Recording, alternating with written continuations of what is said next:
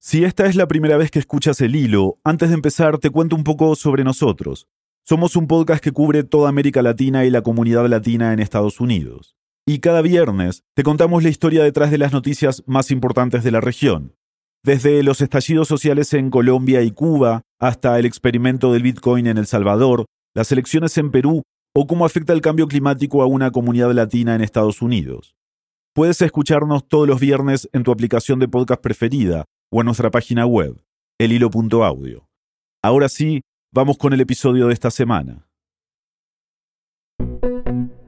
Bienvenidos a El Hilo, un podcast de Radio Ambulante Studios y Vice News. Soy Silvia Viñas. Y yo soy Eliezer Budasov.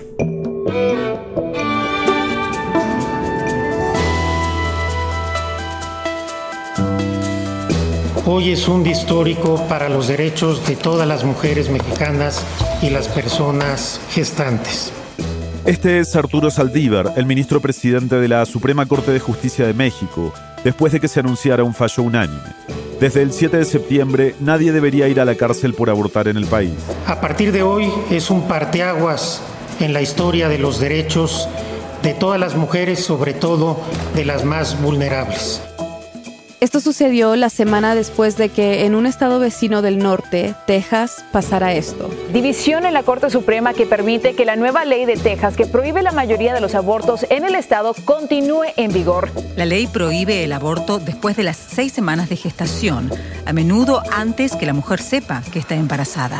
Es tan restrictiva que el presidente Biden llegó a decir que viola abiertamente un derecho constitucional y su portavoz en la Casa Blanca, Jen Psaki, la ha calificado de amenaza extrema, ya que se ofrecen hasta 10.000 dólares a las personas que denuncien a alguien que vaya a abortar.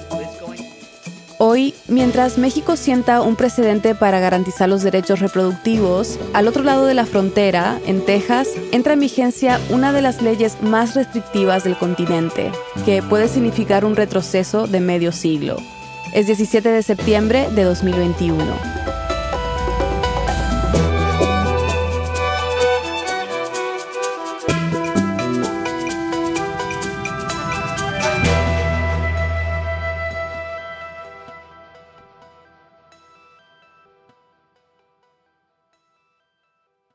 ¿Qué opciones tiene alguien en México que quiera abortar? Dependiendo de la entidad federativa, dependiendo del recurso económico que tú puedas tener como mujer. Ella es Lucía Lagunes. Soy periodista, feminista y dirijo Comunicación e Información de la Mujer, que es una agencia de noticias con perspectiva de igualdad de género. Cuando escuchamos que el aborto se ha despenalizado en México, tal vez pensamos que por este fallo ahora se puede abortar libremente en todo el país. Pero no es así, es más complejo. Así que le pedimos a Lucía que nos lo explique. Primero, tenemos que recordar que México está dividido en 32 entidades federativas. Y cada entidad federativa tiene una reglamentación al respecto.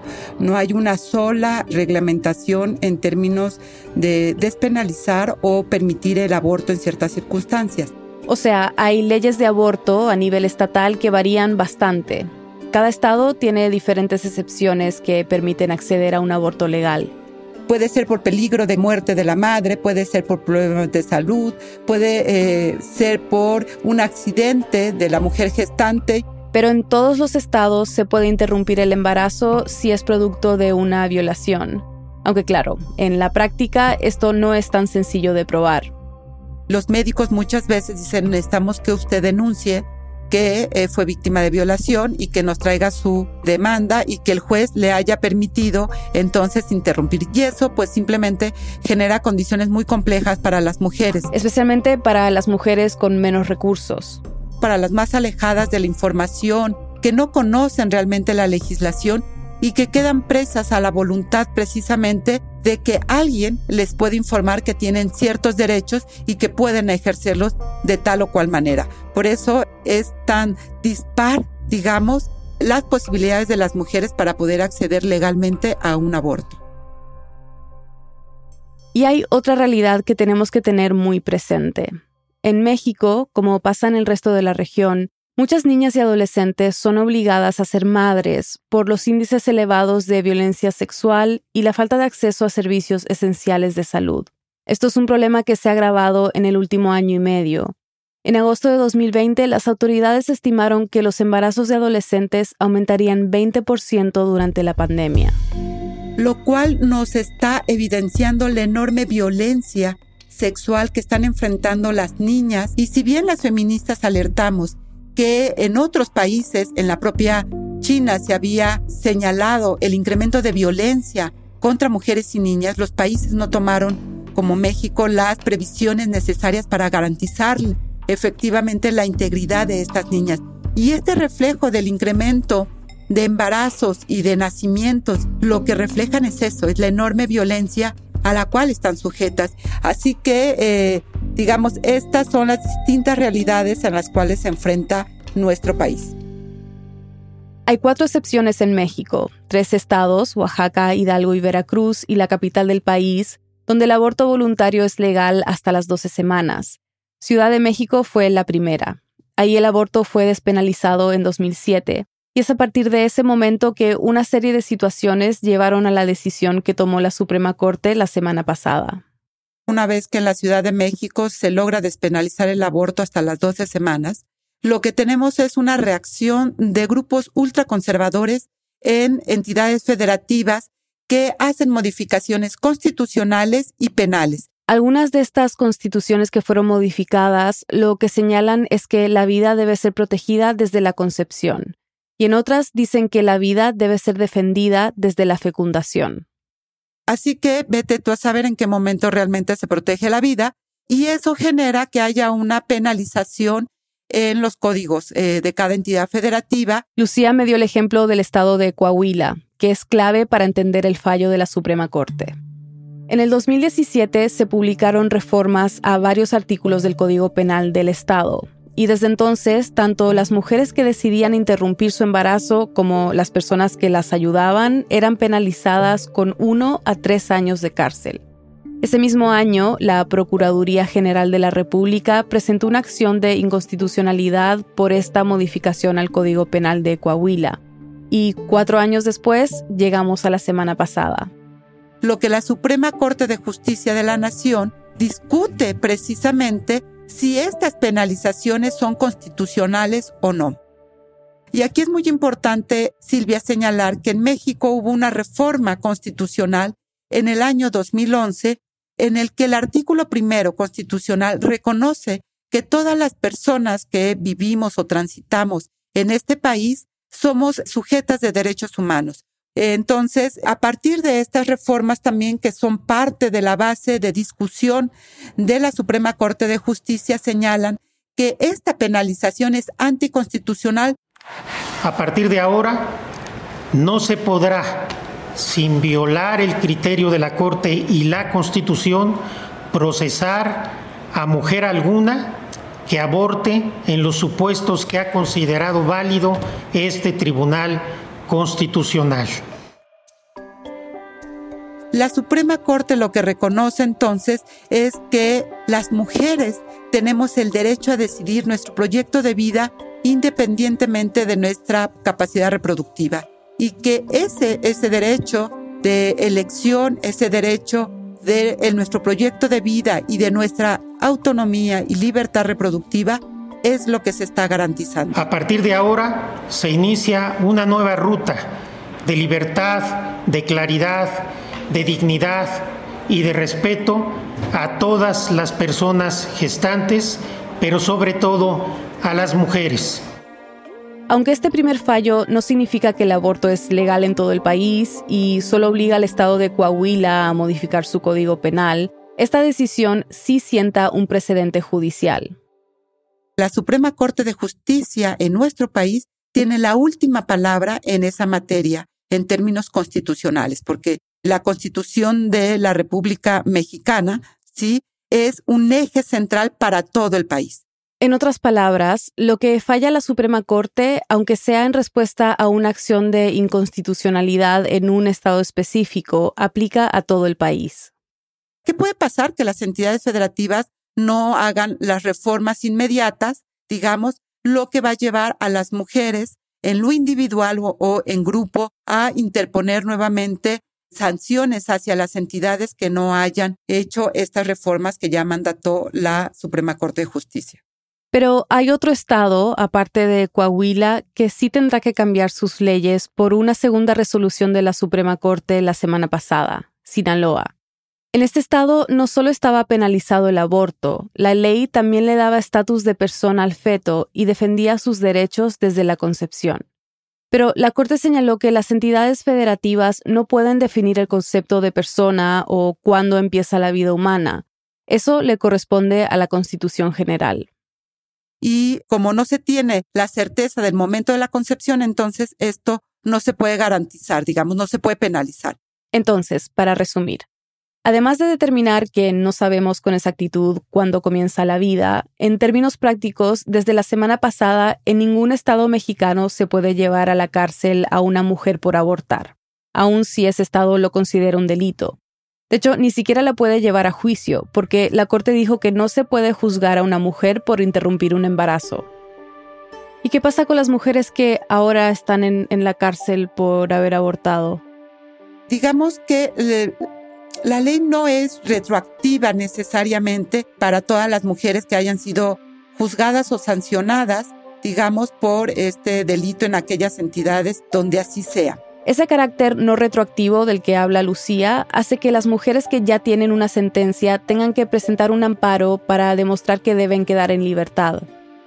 Sin embargo, lo que sí señala es que si en este momento en que la Suprema Corte de Justicia ya determinó la no penalización, la no criminalización de la autonomía de las mujeres a decidir, aquellas mujeres que en su momento estuvieran llevando un juicio tendrían que parar. Y gracias al fallo de la Corte, las mujeres que fueron encarceladas antes de llegar a juicio, es decir, las que están en prisión preventiva, quedarán en libertad de manera inmediata.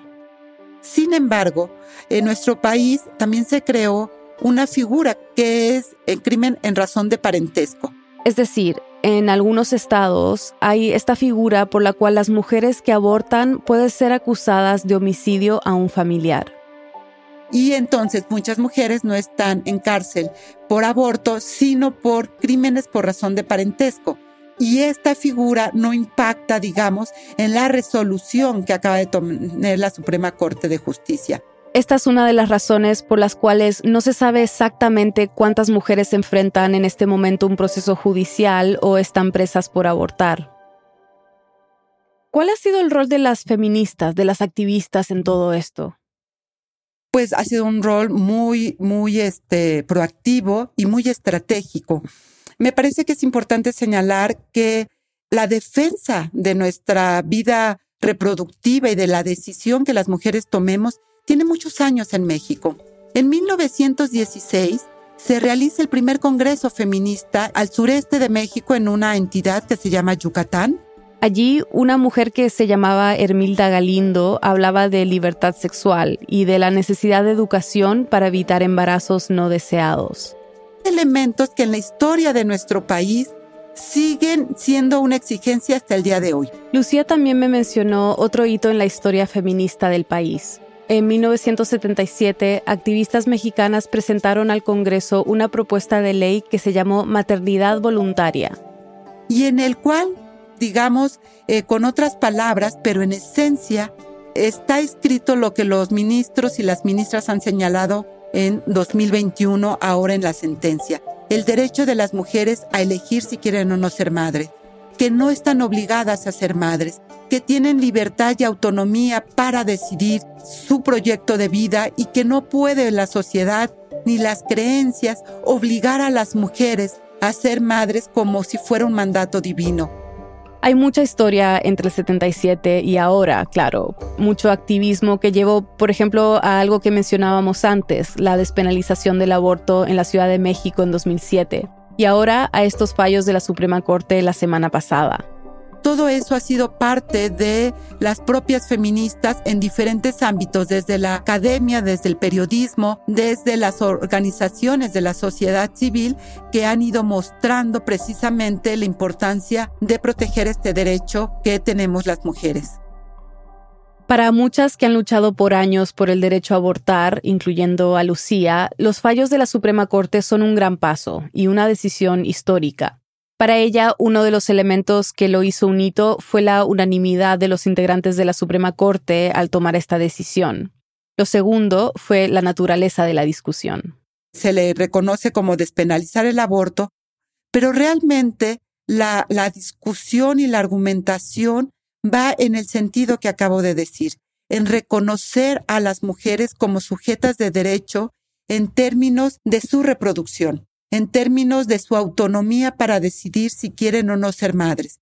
Entonces, me parece que los dos días de discusión que llevó la Suprema Corte de Justicia reconoce todos estos derechos y eso me parece que sustenta lo histórico de esta sentencia, porque coloca en el centro el derecho a la vida de las mujeres y reconoce que mantener criminalizado esta decisión lo que ha generado es una enorme injusticia social porque lo que provoca es que las mujeres más pobres recurran a prácticas que las coloca en un tremendo riesgo y que son las que mayoritariamente mueren por prácticas inseguras, por no tener el recurso económico para garantizar una condición quirúrgica, una condición médica segura. Estas dos decisiones, la de Coahuila y la de Sinaloa, son los primeros de tres casos sobre el derecho al aborto que la Suprema Corte tocará este mes. Y aunque sentaron un precedente legal para el país, varios grupos en defensa de los derechos de las mujeres saben que aplicarlo en todo el territorio tomará tiempo. Pero el paso del tiempo ha demostrado que cada vez son más las personas que están a favor del aborto legal en México. En 2005, menos del 15% del país estaba de acuerdo con despenalizar el aborto en todos los casos. Para 2019, un tercio de los mexicanos afirmó estar a favor de una legalización total. Bueno, otros países latinoamericanos están mirando hacia México. ¿Qué puede significar esto para el resto de la región? ¿Crees que tendrá algún impacto? Yo espero que sí y espero que sea cuando la gran marea verde argentina... Es ley en la República Argentina. A partir de los cinco minutos pasados de las cuatro de la madrugada se ha votado nos invadió, nos, nos abrazó en, en el continente y nos llenó de esperanza.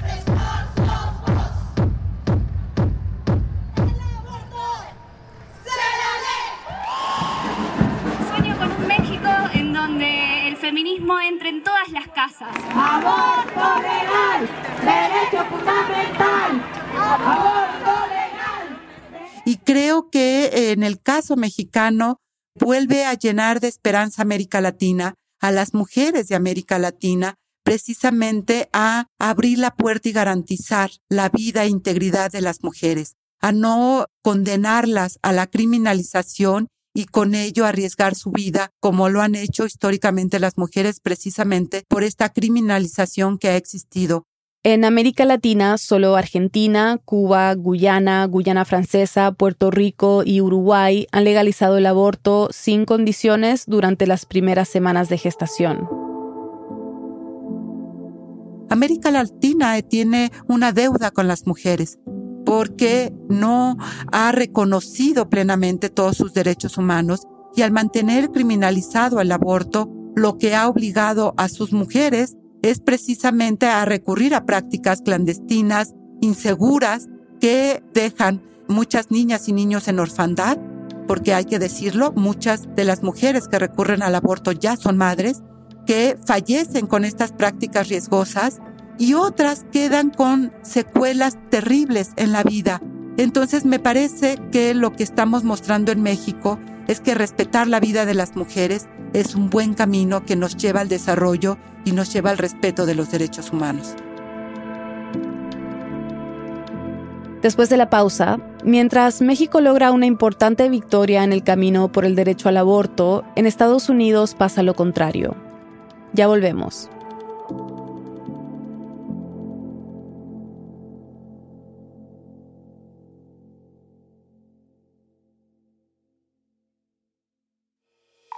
Hola, soy David Trujillo, productor del podcast Radio Ambulante.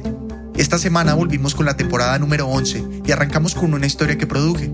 Se llama Los Gigantes del Lago y se trata de cómo la megalomanía de Pablo Escobar desata un problema ambiental y económico gigantesco en Colombia. No te pierdas esta y las otras más de 20 historias increíbles de toda América Latina. Escúchanos en radioambulante.org o en tu aplicación de podcast favorita. Te va a encantar. Tendremos nuevos episodios todos los martes.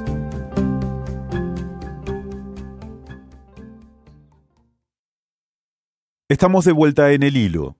Y yo estoy en la región de Ciudad Juárez, El Paso, Chihuahua, Texas. Siempre hemos tenido ese intercambio de servicios. En general, servicios de todos, ¿no? Entonces, en los servicios de salud reproductiva no es la excepción. Ella es Verónica Martínez, reportera para el medio La Verdad.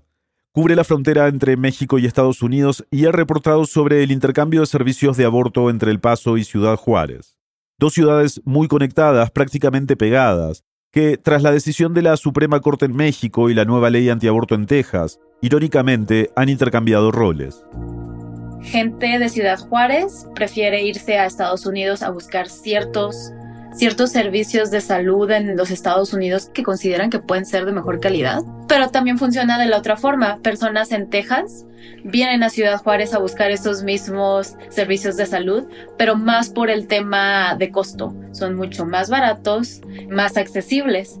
Verónica me contó que a medida que uno se va acercando a cualquiera de los cuatro puentes fronterizos de Juárez, esos intercambios de salud se hacen más evidentes vas a ver farmacias, muchas oficinas dentales y muchos consultorios de médicos particulares, porque están ahí, es ese turismo médico que hay en esta frontera. Y para buscar métodos de aborto más accesibles, menos costosos, la gente viene aquí a Ciudad Juárez buscando comprar misoprostol, que está en venta libre. El misoprostol es un medicamento para interrumpir el embarazo, pero también se usa para tratar las úlceras, y por eso su venta libre está permitida en México. Si bien los abortos con pastillas se pueden obtener en ambos lados de la frontera, en Estados Unidos existen regulaciones estrictas para conseguir estos medicamentos y debe hacerse a través de un centro médico. Además, suele ser muy costoso. Mientras en México cuesta alrededor de 20 dólares, en Estados Unidos un aborto temprano con pastillas puede costar unos 500 dólares. Pero en El Paso también había un intercambio similar. Es que en Ciudad Juárez, o sea, en el estado de Chihuahua, el aborto está penalizado, aunque su ley permite algunas excepciones como que el embarazo haya sido producto de una violación. Pero, como escuchamos en el segmento anterior, no es sencillo comprobar una violación sexual. Y también, según activistas, faltan médicos que realicen este tipo de procedimientos. Lo que pasa aquí en Ciudad Juárez era que antes veíamos a Texas como este refugio legal para poder ir a las clínicas y así hacer el procedimiento del aborto en una clínica segura ilegal. Verónica dice era en pasado porque recordemos que la decisión de la Suprema Corte sienta un precedente, entonces podría haber cambio en las leyes del Estado, algo que los colectivos feministas ya le están pidiendo al Congreso de Chihuahua. Pero también porque la ley en Texas acaba de cambiar. El primero de septiembre entró en vigor una ley que prohíbe la mayoría de los abortos en este estado.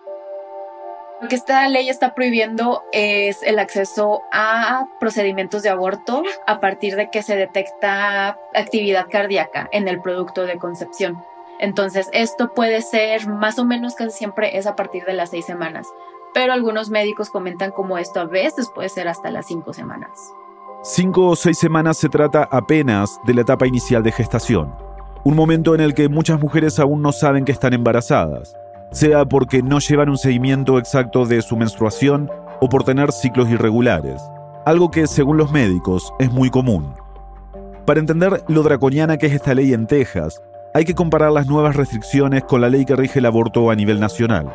El caso que despenalizó el aborto en Estados Unidos, Roe vs. Wade, permite interrumpir el embarazo hasta las 24 semanas, que es aproximadamente el momento en que un feto podría vivir fuera del útero. Es decir, la nueva ley tejana corta este periodo por más de cuatro meses. Esta nueva ley tiene como única excepción emergencias médicas que pongan en peligro la vida de la madre, pero no las causales de violación o incesto. ¿Y en qué se diferencia esta ley de otras restricciones contra el aborto? Para empezar, es una ley súper restrictiva, es la más restrictiva que se ha puesto en los Estados Unidos. Pero lo que lo hace muy diferente de otras leyes similares, tanto en Texas como en otros estados, es que el estado de Texas no es la entidad que está encargada de aplicar esta ley. Son las personas, son los civiles. Entonces ahí es donde esto ya no se hace como un caso criminal, es un caso civil.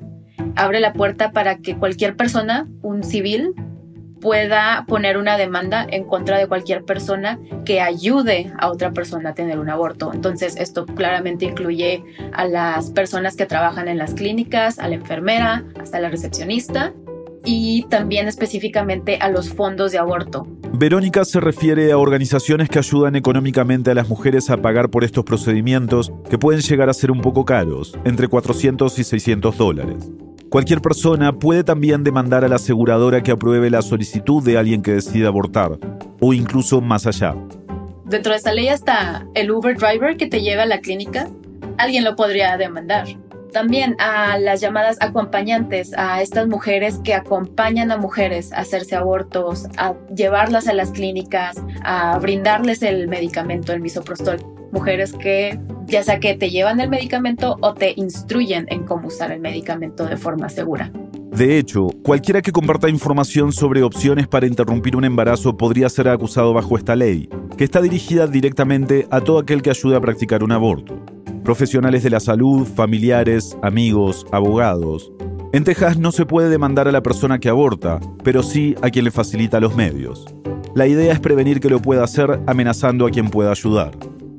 A todo esto, hay que sumarle que la persona que hace la demanda, si gana, recibirá al menos 10 mil dólares y podrá recuperar los gastos legales. Hay otros estados que tienen leyes que prohíben una interrupción temprana del embarazo, como Iowa, Kentucky, Mississippi y otros nueve estados más. Pero solo Texas tiene una ley así de radical en vigencia. En los otros estados se ha podido bloquear. Texas encontró como esa forma de, de meterla sin que se haya bloqueado en las Cortes. La Corte Suprema de los Estados Unidos, en su mayoría conservadora, se negó a bloquear la ley de Texas. Se cree que una de las razones por las cuales no se pudo bloquear es debido a la estrategia jurídica que usaron los legisladores del Estado. La ley ahora establece que el aborto es una violación civil, no un delito, y prohíbe que cualquier funcionario estatal impulse la demanda. Son los ciudadanos quienes deben iniciar el proceso cuando conocen de algún caso. Esto lo que hace es poner un precedente para otros estados que han querido pasar estas leyes similares. Y en resumen, está abriendo una caja de Pandora para limitar lo que fue la decisión de Roe versus Wade. Después de lo ocurrido en Texas, líderes republicanos en Arkansas, Florida, Mississippi y otros tres estados dijeron que estaban considerando presentar legislaciones parecidas. ¿Cómo ha reaccionado el presidente Joe Biden? A través de la Casa Blanca, el presidente y la vicepresidenta hicieron una declaración al respecto de esta ley en Texas y sí declararon que lo vieron como un ataque a estos 50 años de precedentes que ha puesto Roe versus Wade y sí mencionaron que iban a hacer pues todo lo posible dentro de sus capacidades para defender el derecho de la mujer para tener un aborto legal. El gobierno de Joe Biden inició una demanda la semana pasada contra el estado de Texas con el objetivo de bloquear la nueva ley. Según el Departamento de Justicia, desafía la Constitución de Estados Unidos. Verónica, ¿cómo crees que podrían cambiar esos intercambios de salud que mencionabas al principio con las dos nuevas legislaciones relacionadas con el aborto que se aprobaron hace poco tanto en México como en Texas? Ahorita todo está como muy al aire. Creo que la, mejor forma que puedo describirlo es de que se reburujó completamente la baraja. Y ahorita estamos viendo qué mano nos está tocando, ¿no? Creo que aquí inmediatamente lo que veríamos es, y, y ya es algo que se veía como contemplado con la ley de Texas, era que iba a crecer la demanda de misoprostol aquí en Ciudad Juárez. Porque la nueva ley de Texas también prohíbe el aborto con pastillas ya que aplica a cualquier tipo de aborto una vez que es posible detectar el latido cardíaco del embrión. El haber vivido en Texas, en, El Paso, y también ahorita estar viviendo de nuevo en Ciudad Juárez, pude ver las similitudes entre este estado súper conservador y el estado súper machista. Entonces, con toda la empatía del mundo, me siento muy apenada por la situación por la que van a pasar compañeras en Texas porque al final de todo es una infracción a sus derechos de autonomía corporal. Hablando de este, pues este intercambio de roles, ¿no? Hay cierta esperanza de que en México las cosas van a cambiar, ¿no? Y así como Estados Unidos fue este refugio legal para muchas mexicanas, sí creo que México ojalá podrá ser de la misma forma un refugio para, para las personas en Texas. La decisión de la Suprema Corte de México hace que interrumpir un embarazo en Ciudad Juárez ahora sea más seguro. El miedo siempre era ir al hospital por alguna razón de una infección, una hemorragia, y tener ese miedo de me van a meter a la cárcel. Aquí ya hay un poquito más de protección, un poquito más para poder hacer, para hacer este aborto inducido con medicamento más, más libre. Verónica, muchas gracias por hablar con nosotros. No, gracias a ti.